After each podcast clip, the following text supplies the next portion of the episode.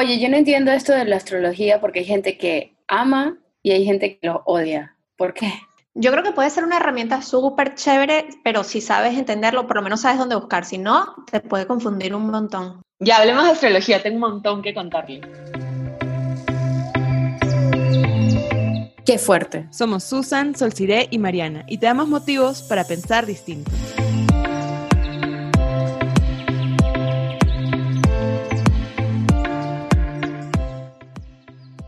Bueno, si no sabes nada de astrología, después de escuchar este episodio vas a entender cómo funciona esta ciencia o pseudociencia. Si eres newbie en astrología y sabes algo, vas a encontrar tips y recursos para ganar nuevos insights en tu investigación. Y te recomiendo que le recomiendes este episodio a tu amigo o amiga astrofreak o astro interesado o interesada, e incluso a alguien que podría ser un poco escéptico o escéptica, para ver qué opinión te da. Bueno, yo amo la astrología, a pesar de que no soy astróloga, me encanta y por ahí me da mucha curiosidad y me meto a tratar de entender qué onda con mi carta y qué es lo que está pasando con los movimientos. Me gusta saber qué energía hay disponible, ¿no? Cada día. O no sé si cada día, pero en distintos momentos. Y, pero a pesar de eso, lo loco es que solamente me he hecho la carta astral yo dos veces en mi vida. Y mi mamá me la hizo cuando yo era chiquitita, porque ella quería saber más o menos cómo iba a ser mi temperamento, qué onda, ¿no? Pero yo me acuerdo Sí, y me acuerdo haber tenido como, no sé, medio 16 años, por ahí cuando descubrí el cassette y lo escuché y dije, ah, mira, tiene mucho sentido con mi temperamento. Qué linda y a su vez como un poco rara en una New Age de mom, hacer tu carta astral de bebé y decir, bueno, ¿cómo va a salir? ¿Cómo la voy a criar? Hoy en día hay mucha gente que lo hace y lo, lo que yo veo ahí que es difícil es que puedes estar programando cosas en tu hija o en tu hijo innecesariamente ¿no? Eh, porque todavía no sabes ni siquiera cómo se va a desarrollar. O sea, la carta es un mapa de influencias y de posibilidades, pero no sé si vas con un astrólogo muy determinista, por ejemplo, o muy predictivo, ¿qué te podría llegar a decir, no? Lo lindo es que yo no la escuché hasta mucho, mucho más grande, entonces encontré mucho sentido en las formas en las que yo naturalmente ya sentía y experimentaba el mundo, ¿no? O sea, era súper sensible, todo era muy intenso, entonces... Qué lindo, definitivamente. Pero, Susan, a ver, explícame un poco el tema de, de la carta astral, de qué representa, o sea, obviamente a Sol se le hicieron de bebé, a mí no. A mí eres mala. Pero en serio, ¿qué representa la carta astral? Porque o también yo siento que esto es algo así como la carta astral y siento que casi que es las predicciones de las estrellas de tu destino. Entonces, y hay gente que dice, no, eh, eh, como tú ahorita de repente acabas de decirlo como que no, es una variable de posibilidades, pero, pero, ah, entonces, ¿qué es qué exactamente? Sí, hoy en día hay como mucho interés eh, nuevamente por la astrología, que es una, yo le llamo una ciencia, hay gente que le llama pseudociencia, la astrología está muy macheteada en general por el mundo de la ciencia porque se cree que no es algo que sea comprobable, es un poco subjetivo. Pero al mismo tiempo la astrología es lo primero que tuvimos como ciencia porque desde hace milenios que la gente mira el cielo y de alguna manera dialoga con las estrellas. En la Media, hace mucho tiempo, era utilizada para predecir situaciones, para enfrentarse a los desafíos, eh, y claro, con una connotación como tú dices, bastante predictiva, bastante determinista y tal, pero ha evolucionado a medida que evoluciona la conciencia también humana, creo yo. Y hoy en día es muy interesante porque venimos de años de una astrología bastante más psicológica. Si agarramos a Carl Jung y Sol sabrá, porque tú eres psicóloga de profesión, él le hacía la carta astral a todos sus pacientes, solo que ya después no se dignó a hablar de eso porque ya bastante lo habían macheteado y claro, viene vendría ahora a sacar la astrología, ¿no? Después de que ya poco creían en él en su momento. Sí, es bien loco, o sea, no y Jung no es nada más el único psicólogo en la, digamos, más antiguo o más actual que utilizaba o utilizan herramientas que tienen que ver un poco más con la mística, ¿no? Por alguna razón la ciencia dura y pura y la necesidad de tenerlo todo comprobable y que todo sea regulado mm, hace que todas estas herramientas que funcionan chéveres cuando tienes a un buen practicante, eh, digamos, queden como por fuera. Pero a mí eso me hace más pensar todavía en por qué ir al astrólogo. O sea, ¿cuál es la razón? Yo sé cuál es la mía, pero para el público. Bueno, algo que iba a decir es que hoy en día, más allá de lo psicológico, la tendencia de la astrología es hacia lo transpersonal. Y acá estamos diluyendo las fronteras entre que las cosas son blancas y negras, ¿no? Porque a tu pregunta, Sol, mucha gente va al astrólogo o a la astróloga para preguntarle cómo me va a ir. Y cuando sale de ahí te dicen, es una, qué excelente la lectura, me dijo todo. Y yo siempre pregunto ya, pero ¿qué te dijo? ¿Qué es ese todo? ¿No? Te habló de, tu futuro y de cómo van a ser tus hijos, o, ¿no? O, te abrió posibilidades internas de conocerte más y de explorarte. Uno puede ir al astrólogo por múltiples motivos. Entonces está desde esta parte de quiero que me digan todo y que me digan qué hacer y, que me digan cómo va a ser y cómo me va a ir en este año y el siguiente año también y también y a predisponerme para eso. O voy al astrólogo para investigarme, para conocerme más, para quizá encontrar respuestas a cosas que me pasan a veces recurrentemente y no encuentro esas respuestas en otros lados. Entonces quiero como entenderme a mí para poder tener una vida más funcional, una, una mejor vida, eh, para experimentarme de una manera más expandida, etc. Para mí esa segunda explicación me hace mucho más sentido, ¿no? O sea, yo creo que abunda mucho la tendencia de ir al astrólogo o al tarotista o al brujo o al vidente para ver qué es lo que va a pasar en el futuro, un poco con siento yo, para ahorrarnos el miedo de lo desconocido, de lo que va a pasar, pero al final tu poder está fuera, ¿no? Porque no terminas conociéndote, terminas esperando que una cosa pase o incluso de repente te dicen que va a pasar algo que no te gusta.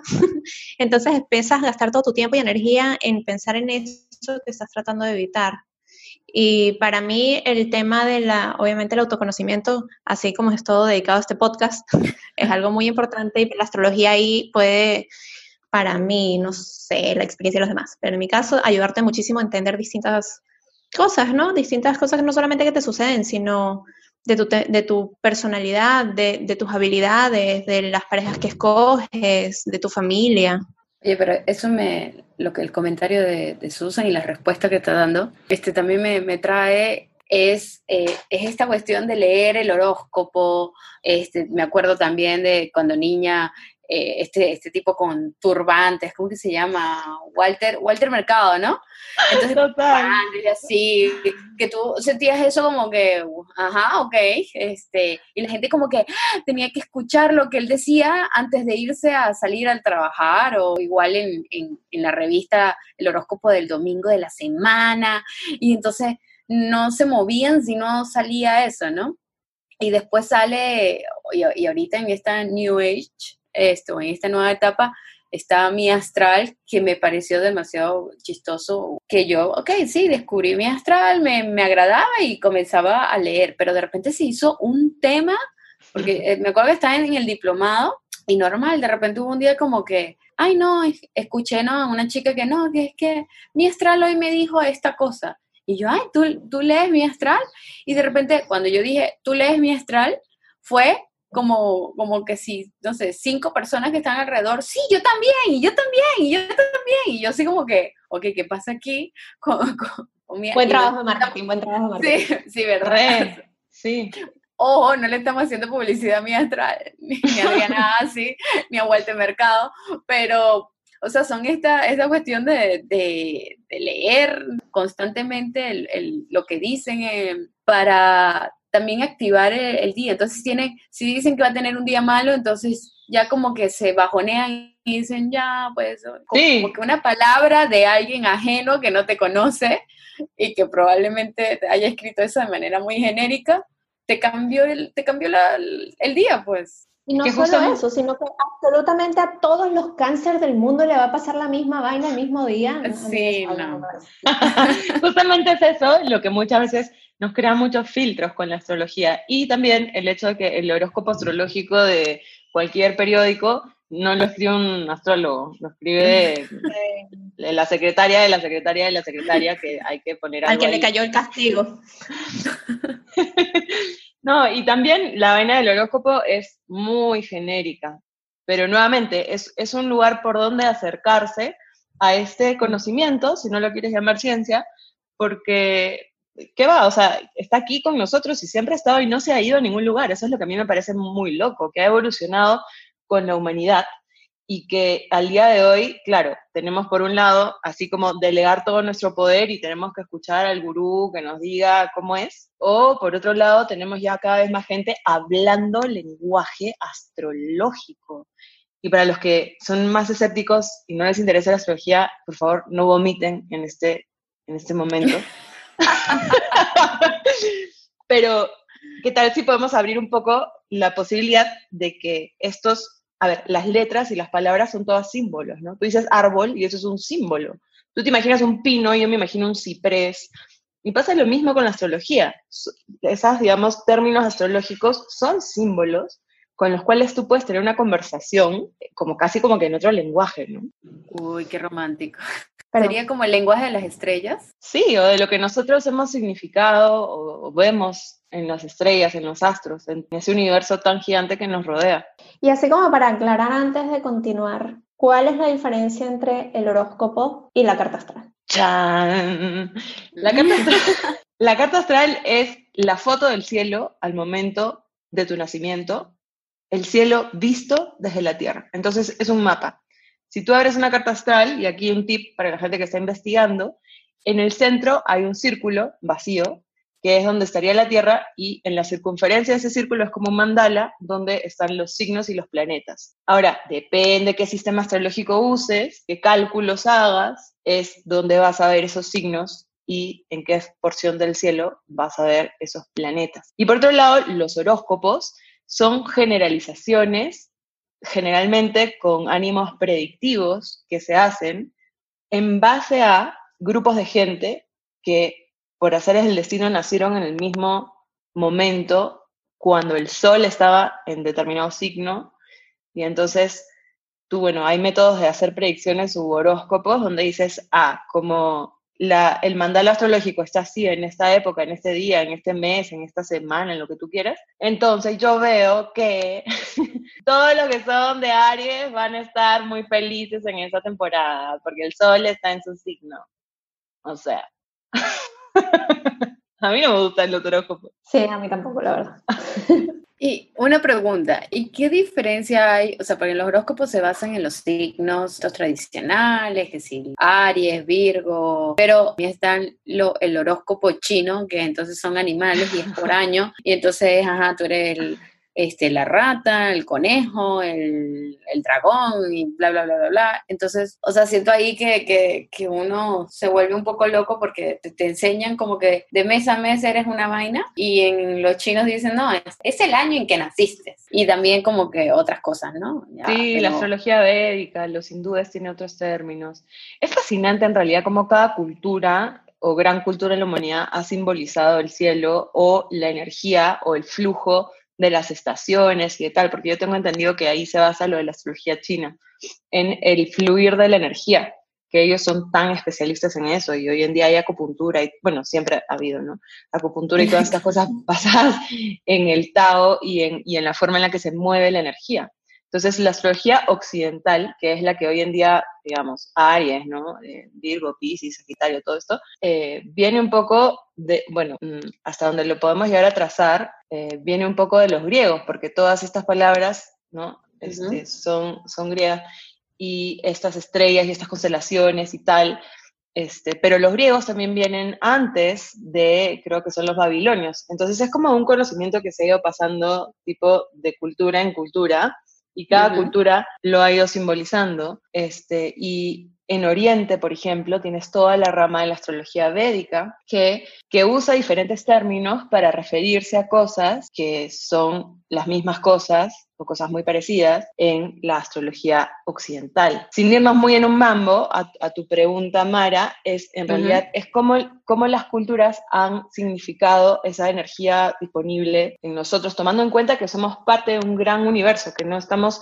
¿no? Que no somos solamente un ser humano y eso es todo lo que importa. Entonces, tiene, hay mucha similaridad entre todos estos lenguajes. El otro día conversaba con una amiga que es Diana, by the way, si vienen a Danza Acupuntura con ella, es una genia. Ella sabe mucho del horóscopo chino y nos hizo a todos los astrólogos de mi barrio el, el horóscopo chino y acabamos conversando de lo igual eh, que es, más allá de que tenga otro sistema de medir la cosa, tú reconocías como, si tú sabes tu astrología, tu carta, reconocías como tus influencias en el chino también. Hay muchas cosas que se entrecruzan y eso es muy loco. Wow. Pero es un poco como, como los distintos idiomas, ¿no? O sea, tenemos distintos millones de idiomas y palabras y cosas, eh, expresiones diferentes para referirnos a cosas similares, ¿no? O sea, todos vamos a mencionar algún alimento, todos vamos a mencionar a los padres, porque padres hay en todas las culturas. Entonces es bien loco como igual tenemos esta tendencia de, digamos, como personificar o personalizar, perdón, eh, tenemos esta tendencia de personalizar lo que estamos interpretando en la cultura, pero al final si podemos pasar o atravesar un poco esa barrera de la diferencia del lenguaje, logramos entender que estamos hablando un poco de lo mismo, ¿no? Eso me parece precioso. Y, y después de todo esto, Susan, ¿por qué de repente decidiste arrojarte hacia la astrología y sobre todo esta, este tipo de astrología, ¿no? En verdad yo creo que nací con eso. o sea, ok. Crazy. Totalmente. Yo era una niña que tenía siete años y que fue a una feria de libro. Eso es mi primer recuerdo astrológico, es estar en una feria de algo, del libro, y decirle a mi papá que yo iba a ser astróloga y que me compre este libro del zodiaco, de los signos. Y claro, mi familia conservadora, tradicional, y mi papá científico me dijo, no, no. Tú vas a ser astrónoma. Y yo, ah, ya. Qué loco, ¿no? Casi que, casi que te llevaron a la iglesia y que quítale el demonio que lleve adentro. Ah, también. ah, ok. Heavy metal. claro, yo siempre estuve interesada, pero recién cuando ya, digamos que agarré mi propio camino en la vida, creo, este, volví a esa investigación y en verdad es todo un universo. Investigar de a poco, ir leyendo, ir hablando, ir encontrando gente, ir haciendo una lectura, haciéndote otra, ¿no? Hoy en día lo que más me impacta es que realmente es algo que te puede asombrar, cautivar, eh, pero por mucho tiempo, o sea, por toda tu vida. Yo creo que nunca vas a terminar de encontrar respuestas si es que te abres a, a investigar la astrología. Entonces, eso es lo que a mí me ha hecho continuar investigando y sobre todo llevarla como herramienta a mi práctica en consulta y en clases que doy y tal, porque yo siento que necesitamos abrirnos a este otro lenguaje simbólico, eh, porque, bueno, ahí voy a sonar súper fan de la situación, pero es, la, es mi realidad.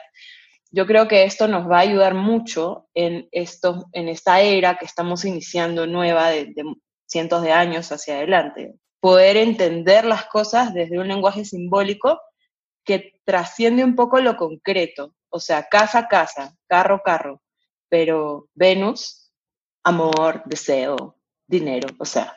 Me encanta lo que dices, me hace pensar en una frase que a mí me encanta que dice, mm, cada vez que creo que haber encontrado las respuestas, me hago nuevas preguntas.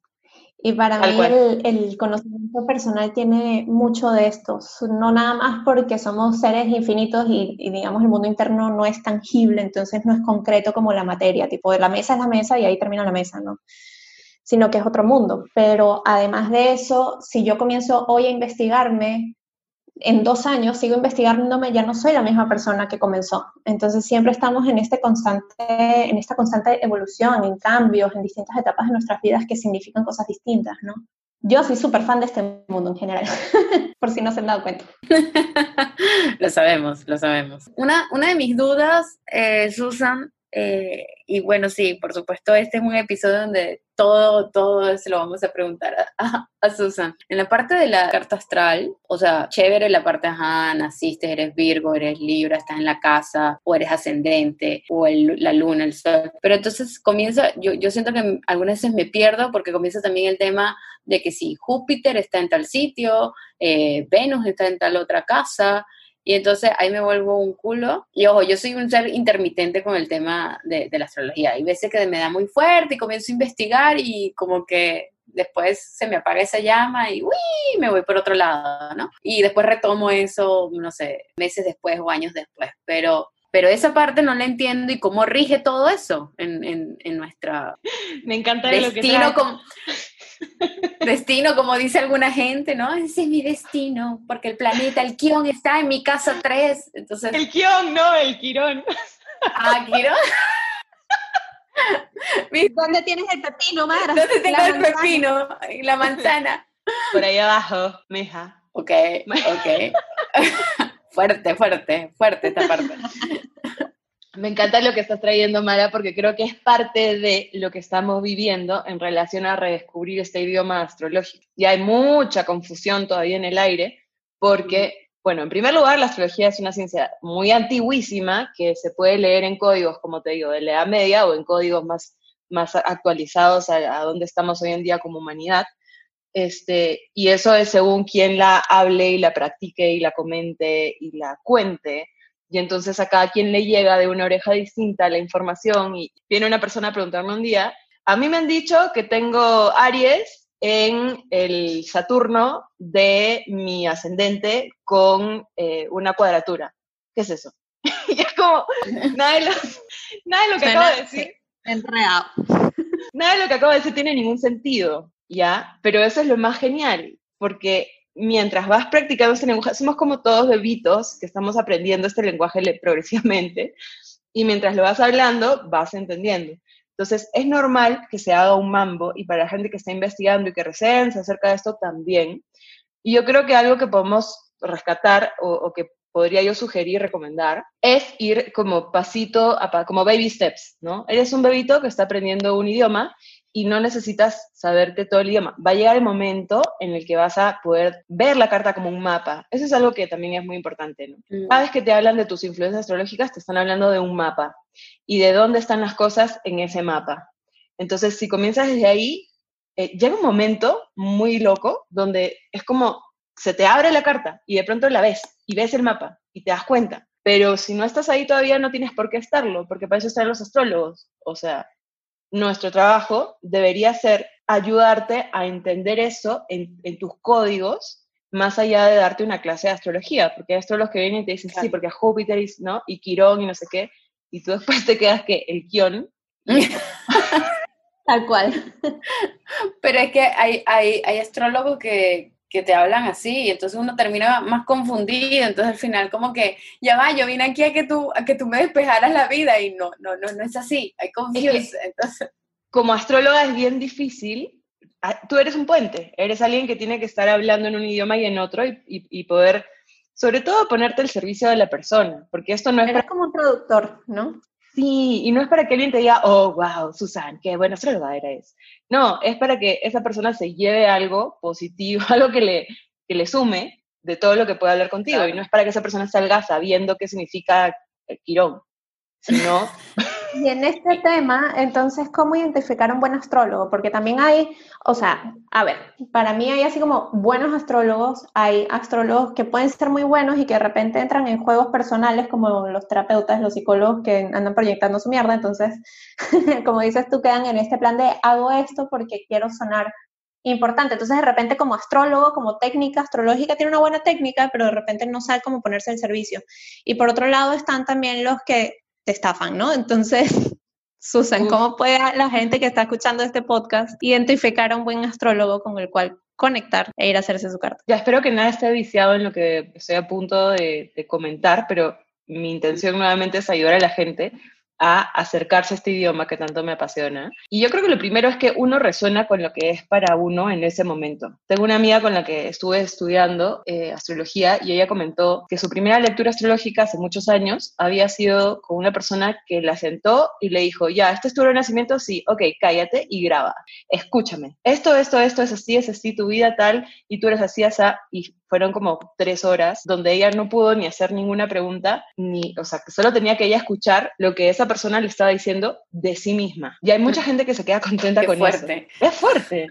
es como arbitrario, me suena así como imponte, imponte aquí, o sea, como yo, yo soy el maestro y tú simplemente, ¿sabes? Eh, ve- me pagas y yo te digo lo que me dé la gana. Exacto. Entonces, una pregunta clave para un astrólogo antes de tu sesión es, yo voy a poder hacer preguntas y vamos a poder tener una conversación durante la consulta. Básico, ¿no? Uno pensaría que es básico, pero hay gente que no lo ve así. Ti, que simplemente viene y, y, te dice todo, como a la gente le encanta que le digan. Es bien loco porque en realidad, o sea, es otro lugar en donde estamos poniendo nuestra relación con la autoridad. ¿no? Porque al final del día en esa situación el astrólogo es el que tiene la autoridad porque es el que tiene conocimiento, el que, el que te va a dar, ayudar a entender esto, o no ayudarte a entender una mierda y solamente decirte palabras, ¿no? Pero es un poco esa relación, ese juego con la autoridad. Entonces, en verdad, cualquier astrólogo o astróloga que realmente tenga alguna trayectoria, que tenga investigación, que tenga estudios, etc. Yo creo que puede ser bueno, pero siempre va a ser bueno buena según su esquema de, de cómo entiende las cosas y de cómo las comunica y, de para qué entiende que sirve todo esto. Tiene otras herramientas, además de la astrología, eso puede ser útil también. Es un psicólogo, es un coach, es alguien que da sesiones y que esto va a complementar sus sesiones, ¿no? Un poco que, que tú te pongas, antes de entregar tu poder, como dice Sola, la autoridad de Walter Mercado, que te va a decir todo, que tú te pongas en ese lugar de un poco, ok, a ver, voy a confiar en ti, entonces quiero preguntarte cómo trabajas, este, qué visión tienes, qué practicas. Puedes ir a diferentes astrólogos para diferentes motivos. Hay astrólogos que son excelentes, como digo, para dar remedios. Generalmente la rama védica da muchos remedios. Tú quieres un remedio, pues ahí vas a encontrar un remedio. Hay astrólogos que son geniales para decirte eh, a dónde puedes mudarte y cuándo. Y si tú estás buscando eso, pues entonces ahí lo encuentras. Bueno, pasa, pasa en cualquier profesión, ¿no? No necesariamente el que tenga el máster en Harvard y bla, bla, bla, bla, bla sea el mejor profesional o lo indica también la persona y cómo tú también abordas todas las cosas. O he notado, obviamente como estoy pendiente de las redes sociales, que ha habido ahorita un boom y un boom un poco más cambiante con, con el tema de la astrología o con el lenguaje, se está trayendo más como al, a la era millennial, o no sé si los millennials somos amantes también de, de, de, la astrología, pero con otro significado, o sea, no, no estamos atados al, a, esta parte del, del, señor con el turbante, bien maquillado, bien brillante, leyendo la bola mágica y, y sabes, aquí este, siento la vibra de que está llegando eh, Júpiter a tu vida, ¿no? O sea, sino más eh, con lenguaje un poco técnico y, creo que, y repito, no, esto no es publicidad para Mía, pero creo que Mía fue una de las que rompió este, esa estructura o ese, esos paradigmas o esos clichés que estaban ya impuestos de, que tenía que ser un, un gurú. No, esta, eh, ella comienza a hablar y sí, efectivamente saca términos y cosas que ahorita forman parte de, de, nuestro argot popular. O sea, prácticamente mucha gente dice, no, que es un Mercurio retrógrado. Sí, exacto. No es que estamos en la era de Mercurio retrógrado, ¿no? Entonces, este, no hagas tales tratos y no hagas tales cosas. Entonces, ya es como que forma parte de nuestro, no, sí, entonces vamos a, a rodar y no, y no grabar este capítulo en Mercurio retrógrado por si acaso. Y, y también por lo menos ha, salido esto de que si la, la, luna, la luna azul, cosa que yo me lo estaba masticando este, hace poco, o sea, como que, ajá, y, y qué te afecta, y el eclipse lunar, este, ahorita también que va, va, a salir, entonces lo que te afecta en tu signo, entonces como que uno está como más este, sumergido o tratando de sumergirse en eso y veo que la gente parodia, por supuesto ha sido Mercurio retrógrado, porque no se piensan que es un ente que toca y que hace que todo estalle, ¿no? Entonces... Además, eh, todo, toda la culpa la tiene siempre Mercurio retrógrado. Sí, ¿no? y puede estar resentido ahí en el cielo girando. La gente debe tener una imagen de que... Oye, pero es bien loco esto que dices, Mara. O sea, sí, o sea, Mía de hecho ha sido una precursora. Pero a mí me parece súper chévere porque le quita la distancia. O sea, yo creo que cada quien obviamente se encuentra dentro de su estilo y a mí me encanta también los símbolos místicos, pero sí rompió y de hecho permite también que mucha gente, no sé si ella fue la primera, no lo creo, pero de hecho es la más conocida a nivel del inconsciente colectivo, este, de romper mucho con el arquetipo. O sea, no necesariamente porque eres astrólogo tienes que estar vestido de dorado con un mantel azul oscuro con estrellitas bordadas y eso también se lo permite al tarotista y se le permite, y si nos salimos de ahí, hasta el psicólogo, o sea, ya no el psicólogo tiene que ser un señor este, formalísimo, distante, frío. Como sino una pipa. Sí, y siempre interno, ¿no? Entonces, ayuda un poco como a acercar también los mundos, en mi, mi forma de verlo, ¿no? Claro. Sí, total. Y, y, la desconstrucción de ciertas cosas comienza siempre por ahí. Pero Mara, tú dijiste algo súper interesante que yo me quedé con eso. Dijiste, nosotros como millennials ya no, no queremos a un turbante, que nos diga qué hacer Claro. y queremos entender. Y yo creo que sí, eso es muy millennial, ¿no? Queremos entender.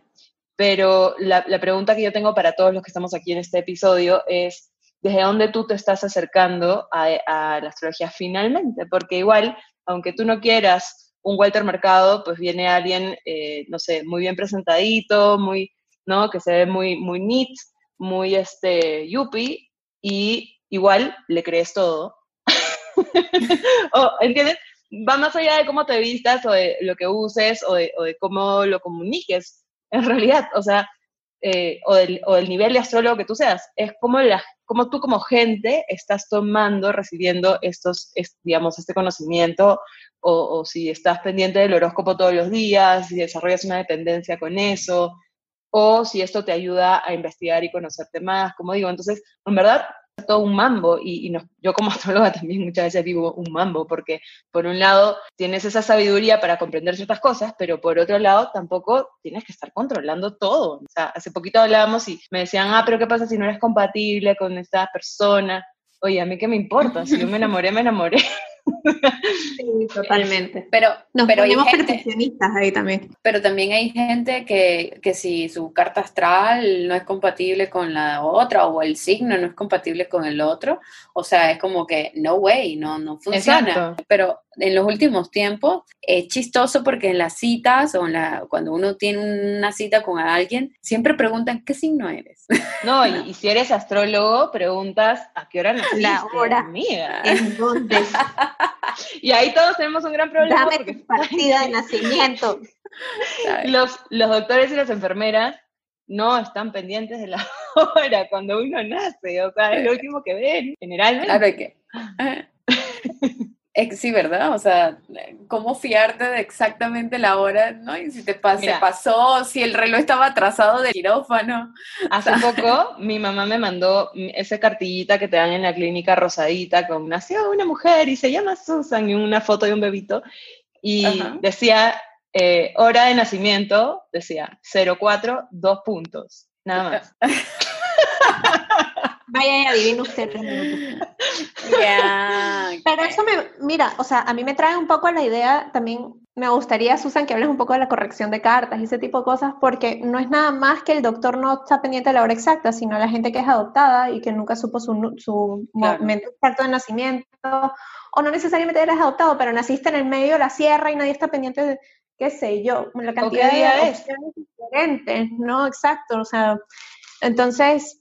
O incluso las, las mamás que de repente en distintos contextos por alguna razón ocultan el nacimiento y dicen que no, el bebé tiene un año menos de lo que de verdad tiene, ese tipo de cosas, ¿no? Entonces, ¿qué pasa con todo este grupo de gente que está en, digamos, en la sombra con el conocimiento de su día y hora de nacimiento? ¿Qué pasa? Claro, en primer lugar, no se estresen y mientras tengas un aproximado, siempre se puede hacer una rectificación. Es un proceso difícil, no es para cualquiera, eh, o sea, que, que lo haga bien. Para hacerlo bien, hay que saberlo hacer bien y es cuestión de hacer varias preguntas y basarte más que, nuevamente, más que en lo que dice el papel de cuándo es tu fecha de nacimiento, en lo que te trae la persona, de cómo experimenta la vida. Y en la medida, es como todo, en la medida en la que tú te abras, como gente que quiere conocerse, vas a ir encontrando respuestas. Y eso es lo genial de la astrología también, desde todas sus aristas que son tan diversas como hemos hablado. O sea, hay formas en las que puedes mirar el cielo para comprender un poco más de tu personalidad. Hay formas en las que puedes mirar el cielo para comprender un poco más de tus impulsos inconscientes o de etcétera, ¿no? Y, hay muchas ramas que se complementan. Entonces, cortito, voy a tratar de hacerlo cortito, un tip para la gente que está investigando. ¿Qué tal si nos abrimos a esto? Y miren, ¿ah? si el zodiaco tropical, al que estamos acostumbrados, nos hablara más de nuestra personalidad o de nuestro ego, o de esa capa que todos adquirimos para eh, ser alguien en la vida. ¿Qué tal si el zodiaco sideral, y si no sabes qué es esto, entra a astro.com y investiga un poquito, ¿no? Ábrete una carta sideral con tu misma hora de nacimiento. ¿Qué tal si eso te hablara un poco más sobre tu esencia, sobre eso que, que realmente eres, pero que normalmente tapas? ¿Y qué tal si hubiese incluso otra carta que te hablara de tus impulsos más inconscientes que están detrás de todo eso? Entonces, eh, son como mundos dentro de mundos dentro de mundos, ¿no? Ahí, ahí les eché un tip, porque, por ejemplo, hay dos ramas hoy en día muy marcadas, la astrología tropical y la astrología védica. Y entre astrólogos, no, que si eres tropical, no, que si eres védico, no, pero que si yo fui donde tal. Y en verdad todo se puede complementar y, y tener una forma de ser integrado finalmente. Me encanta. Yo siempre entro en romances con, el descubrimiento personal. Una, una cosa que me hace recordar en el episodio de los 30, estábamos hablando que los, de los 30 cambiaban también como en la parte de, la carta astral, eh, los ángulos y, todas esas cosas, que eso también pues fue para mí una volada, así que, ah, y que, ¿what? ¿Qué? la carta astral no se queda siendo la carta astral, como que también tiene una evolución o un cambio. Este, ¿Por qué? ¿Por qué se da eso? ¿Por qué es eso? ya, porque todo está cambiando todo el tiempo. O sea, tú naciste un día, una hora, si la sabes bien, si la rectificas, mejor aún. Este, y eso es como un sello que tienes porque ese día tú ingresaste al planeta como persona. Eh, eso, esa, ese mapa no se quedó estático ahí y, y tú tampoco. O sea, tú comenzaste a aprender ciertas cosas, pasaron los años, pasó el tiempo y todo se sigue moviendo. O sea, nuevamente, también hay un salto muy bonito entre comenzar a ver mi carta astral como que, no sé, mi Tauro, mi Aries, mi Marte, mis influencias, o ver, oye, eh, esto fue lo que estaba pasando cuando yo nací, pero nada se paralizó ahí. O sea, todo está pasando todo el tiempo. Y es como, esta pregunta un poco filosófica, ¿no? Pero, o sea, tú tienes una carta astral, tú tienes esos, esos códigos, te pertenecen a ti, o esa carta astral, esos códigos ya estaban antes de que tú les pertenezcas a ellos. Y eso es un lugar muy humilde que me encanta, hacia donde animo a todo el mundo a un poco hacerse esa pregunta. Porque cuando vemos la carta como algo que, o la astrología como una herramienta que nosotros vamos a usar para algún fin o para nosotros construirnos, etc., es desde un lugar un poco más individualista. Pero cuando nos abrimos y vemos que todo ese cosmos ya está en una danza orgásmica, que seguro Sol ahorita está teniendo un orgasmo. ella, aquí está notando, está. ya los planetas están moviéndose y de pronto ocurre naturalmente porque nada puede no ser natural. Que, que tú nazcas o, que nazca tu hijo o una vida nueva. Y entonces, es, eso es simplemente, ¿no? Verlo desde ese lugar un poco más humilde, creo yo, pero hay formas más profundas de entender las cosas. Entonces, si todo está cambiando todo el tiempo, tú naces y ese check, ese mapa, esa foto de ese momento es tu carta astral de nacimiento, pero los planetas se siguieron moviendo. Y entonces hay lo que se llama Mm, por ejemplo, las, las progresiones, comencemos por ahí, astrológicas, que es cómo se movieron esos planetas desde que tú naciste eh, hacia adelante según su ciclo. Entonces, en cortito, para que se entienda, el Sol progresa, el Sol progresa uno cada año porque vivimos años solares. El ciclo del Sol es anual. Pero la luna progresa uno cada 28 días, porque el ciclo de la luna más o menos, ¿no? Es 28, 29 días. Entonces, tú puedes agarrar eso y tener una carta astral progresada, ¿ya? Que es como mm. otra forma de entender de ti. Luego están los tránsitos, que es, sí, todos los planetas siguieron moviéndose en sus órbitas, ¿no? ¿Y dónde están hoy día, después de treinta y tantos años de que tú naciste? Y si, y si pusiéramos tu, tu, mapa de la foto cuando tú naciste y el mapa de hoy día juntos, ¿cómo se vería eso? ¿Dónde estarían en tu mapa esos planetas? Esos son los tránsitos. Ya. Ok, muy complejo. O sea, esto, esto realmente requiere de, de, ponerse a leer, investigar y, un montón de cosas. Sí, por favor, la gente que no sabe astrología no vomite nuevamente, ¿no? Pero estoy intentando dar algo para todo. Y que tampoco se llenen de, de, ansiedad, ¿no? Porque tampoco es que es un tema que tenemos que entenderlo de, de, de, rabo a cabo en cinco minutos. Y además yo creo que también esta tendencia que tenemos al facilismo, eh, es mucho más fácil comerte un McDonald's que preparar tu ensalada en tu casa, pero ¿qué es lo que te va a nutrir más? Lo que te toma un poco más de tiempo, ¿no? Y yo creo que también como que este afán de buscar que todo sea fácil y rápido hace que a veces metamos la pata también por irnos en el horóscopo y me guío por el horóscopo en vez de tomarme un poco más de tiempo en conocer quién soy.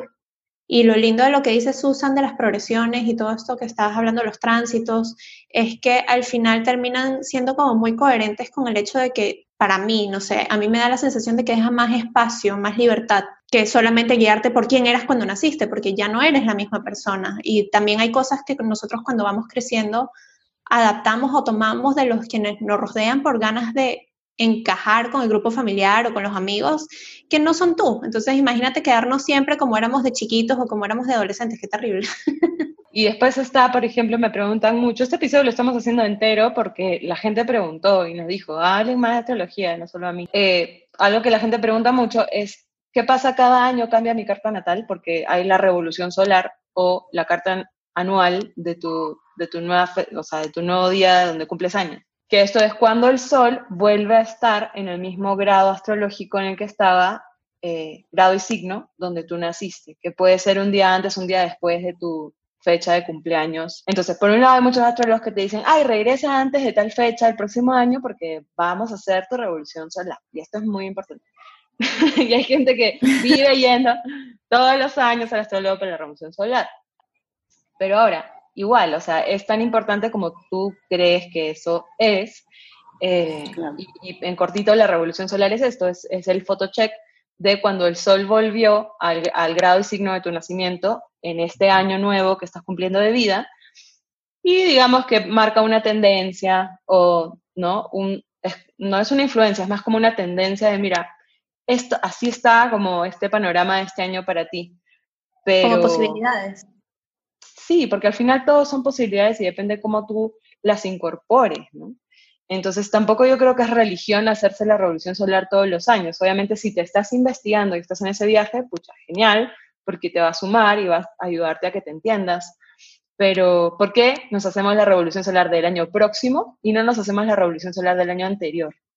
Yo a veces pienso que hasta más como aleccionador ver el año anterior, porque lo acabas de vivir, y dices, ah, man, ya, ¿no? Como, tan. Tan, claro, y así puedo mejorar un poco por aquí y por allá, ¿no? Entonces, nuevamente es serte ah, un poco más profundamente que esa es la invitación. Este, no sé si los oyentes han estado escuchando o escucharon el shot, que es nuestra nueva modernidad que vamos a sacar en qué fuerte. Este, pero dejaste lo que vendrían siendo del panorama del 2021. Claro, nuevamente, la gente siempre que vamos a iniciar un nuevo año de vida o de, calendario, pedimos una visión, ¿no? Sobre todo saliendo de un año tan cataclísmico como el que hemos vivido. Un poco que la astrología, desde su origen, como hemos venido hablando, viene a, a, parchar ese hueco por un lado, ¿no? Ese hueco de queremos saber qué va a pasar o queremos saber cómo va a ser. Y hay distintas esferas de eso. Entonces, nuevamente para entender un poco más la astrología, que eso es este episodio, ¿no? Hay astrología personal y astrología social. Eh, tú puedes hablar de los planetas y las influencias que son más personales como el Sol, Mercurio, Venus, Marte, Júpiter, hasta Saturno también, un poco más personal. Y después están los planetas transpersonales, que son Urano, Neptuno, Plutón. Son también los que se han descubierto después. Eh, antes llegábamos hasta Saturno, en la Media era hasta Saturno. Y progresivamente hemos descubierto estos otros tres también súper interesantemente a medida que ha evolucionado la, conciencia, la capacidad de entendimiento de la humanidad. Entonces, Urano, Neptuno, Plutón hablan un poco más, son más generacionales porque se mueven más lento en el cielo, aparentemente, porque están más lejos. O sea, su órbita es más grande alrededor del Sol, porque está más lejos de, la Tierra y del Sol. Entonces, cambian menos de signo, ¿no? Y ellos nos, nos hablan un poco más de las tendencias más sociales eh, o generacionales porque se demoran mucho en atravesar cada signo. Y la astrología personal no es exclusiva de los planetas personales, pero, porque también toma en cuenta los transpersonales, pero se basa en la persona, en cómo está Mariana el día de hoy. Y ahí es donde los astrólogos hacen los horóscopos basados en signo solar o ascendente Capricornio, porque hay todo un grupo de personas que se va a identificar con eso. Entonces, para hablar de eh, un panorama de todo un año, tomar en cuenta todos los planetas, pero generalmente también tomaríamos más en cuenta, sobre todo los planetas transpersonales, los eclipses que van a ocurrir, que son momentos importantes porque el Sol y la Luna son los, los dos más grandes referentes en el cielo desde la Tierra. Entonces influyen mucho. eh, después la luna también, por más que es muy personal, muy personal, habla de la carencia emocional de cada uno o del talento, también la luna habla de las masas, de cómo se mueve la masa. Una diferencia, un, enfoque más de eso social, se enfoca más en la gente como masa, en la evolución de la humanidad como, ¿no? En general. Y un enfoque más personal es más hacia el individuo, hacia los que son cáncer, los que son piscis, los que son no sé cuántos, y especialmente tú. Entonces, hay astrólogos que solamente son más sociales, ¿no? Entonces, siempre están estudiando lo que pasa con las naciones, con las guerras, con eh, las tendencias económicas y todas estas cosas, que son también más sociales y son súper, súper, súper interesantes. Yo me imagino que el episodio de hoy para mucha gente de repente se ha ido poniendo más complejo mientras más avanza el episodio, pero en realidad me parece a mí súper interesante, a mí me ha encantado, porque nuestra meta un poco era también tocar estos temas desde el punto de vista de no bullshit, ¿no? y poder aclarar un poquito más qué onda, porque si bien no esperamos que todo el mundo que escucha esto, a ver, hasta yo, yo también me quedo con un montón de, de preguntas que probablemente luego voy a estar fastidiando a Susan en privado post episodio. Pero yo creo que algo lindo que hemos traído también a este tema de la astrología, eh, que es una tendencia en nuestro podcast en general, es la forma en la que nosotros, eh, mm, no sé, nos hacemos estas preguntas sobre cómo nosotros vamos buscando la información, cómo nosotros vamos buscando nuestro mm. poder personal, ¿no? Y cómo hacer para cada vez traerlo más hacia adentro y dejar de ponerlo tanto afuera, que es algo que hacemos todo el tiempo. Es más, yo, yo, yo sumaría y, el motivo por el cual también la astrología forma parte de, nuestros episodios y siempre, por supuesto, Susan da su, intervención con, los planetas. Su noticiero astrológico. Exacto. Este, y lo hace, lo hace jocoso, me, me gusta, pero también le da lo que es la posibilidad de una variable, de un camino que las personas pueden tomar para la búsqueda de su auto conocimiento de su autodescubrimiento. Puede abordar distintos caminos para autoconocerse y entre eso, eso está la astrología, ¿no? Esa también es la ventaja o, el check positivo que tiene, que tiene el podcast en general, porque le damos a la audiencia el, abanico de, de, que tienes aquí varias posibilidades para enfocarte o puedes obtener todas o un camino que más te agrade, ¿no? Sí, la verdad es que si me ven ahorita, yo estoy con una cara de desafío total, porque para mí, en particular, tratar de, acompañarles a ustedes que nos están escuchando a, tener este otro entendimiento de la astrología, eso es lo, lo, que yo me he comprometido con este episodio. Espero no haber confundido a nadie más de lo necesario. Lo habitual. y para hacer también como un resumen o como un punto, que en realidad es un punto de partida, es el punto final de este episodio, pero es un punto, un punto de partida para ti que lo estás escuchando, ¿cómo puedes reconocerte tú como ser humano como ese punto de partida, de inicio y de final? Que no sea que, que estás buscando todos los días el horóscopo para ver cómo es y hacia dónde es, pero que si quieres lo puedas leer y que eso te dé algo que también tú encuentres dentro tuyo y lo valides dentro tuyo. Si tú eres astróloga, astróloga y eres alguien que tiene redes sociales y que tiene consultas y pacientes, te felicito, esto es genial, pero ¿qué tal también invitarte a esa pregunta? Todos los días vas a tener que estar definiendo como libro de texto, diccionario, dos puntos, Venus, dos puntos, o de qué otras formas podemos jugar con todo este lenguaje astrológico. Y hay mucho, mucho, muchísimo para investigar. Bueno, gente, esperamos que les haya gustado el episodio, que se hayan llevado un montón de información enriquecedora y un montón de dudas también para seguir investigando y seguir conociéndose. Y nos vamos viendo en los siguientes episodios. Pueden seguirnos en nuestras redes, arroba mara like, arroba sumariblue y arroba sexo.mágico. Hasta la próxima. Chao, chao.